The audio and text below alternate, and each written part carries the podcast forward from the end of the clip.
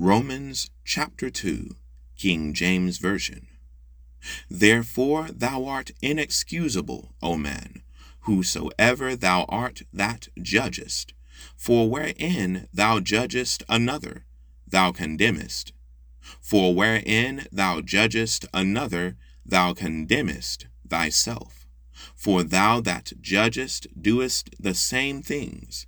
But we are sure that the judgment of God is according to truth against them which commit such things. And thinkest thou this, O man, that judgest them which do such things, and doest the same, that thou shalt escape the judgment of God? Or despisest, or despisest thou the riches of his goodness and forbearance and long suffering, not knowing that the goodness of God leadeth leadeth thee to repentance. But after thy hardness and imp- and impenitent heart treasurest. But after thy hardness and impenitent heart treasurest up unto thyself wrath against the, the day of wrath and revelation of the righteous judgment of God, who will render to every man according to his deeds.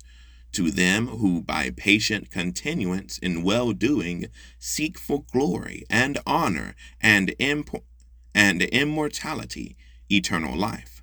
But unto them that are contentious and do not obey the truth, but obey unrighteousness, indignation, and wrath, tribulation, and anguish upon every soul of man that doeth evil, of the Jew first, and also of the Gentile. But glory, honor, and peace to every man that worketh good, to the Jew first, and also to the Gentile, for there is no respect of persons with God. For as many as have sinned without law shall also perish without law, and as many as have sinned in the law shall be judged by the law. For not the hearers of the law are just before God, but the doers of the law shall be justified. For when the for when the Gentiles, which have not the law, do by nature the things contained in the law, these, having not the law, are a law unto themselves, which show the work of the law written in their hearts, their conscience also bearing witness, and their thoughts the mean and their thoughts the mean while accusing or else excusing or else excusing one another, in the day when God shall judge the secrets of men by Jesus Christ, according to my gospel. Behold, thou art called a Jew, and restest in the law, and makest thy boast of God, and knowest his will, and approvest the things that are more excellent, being instructed out of the law, and art confident that thou thyself art a guide to the art a guide of the blind, a light of them which are in darkness, an instructor of the foolish, a teacher of babes, which hast the form of knowledge and of and of the truth in the law. Thou therefore which teachest another, teachest thou not thyself? Teachest thou not thyself? Thou that preachest, a man should not steal, dost thou steal? Thou that sayest, a man should not commit adultery, dost thou commit adultery? Thou that abhorrest idols, dost thou commit sacrilege?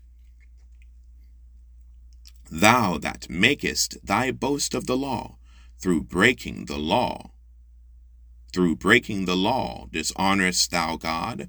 For the name of God is blasphemed among the Gentiles through you, as it is written, For circumcision verily profiteth, if thou keep the law.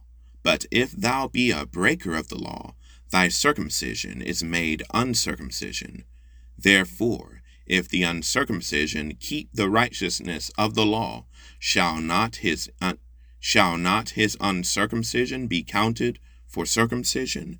And shall not uncircumcision, which is by nature, if it fulfill the law, judge thee? Judge thee, who by the letter and circumcision dost transgress the law.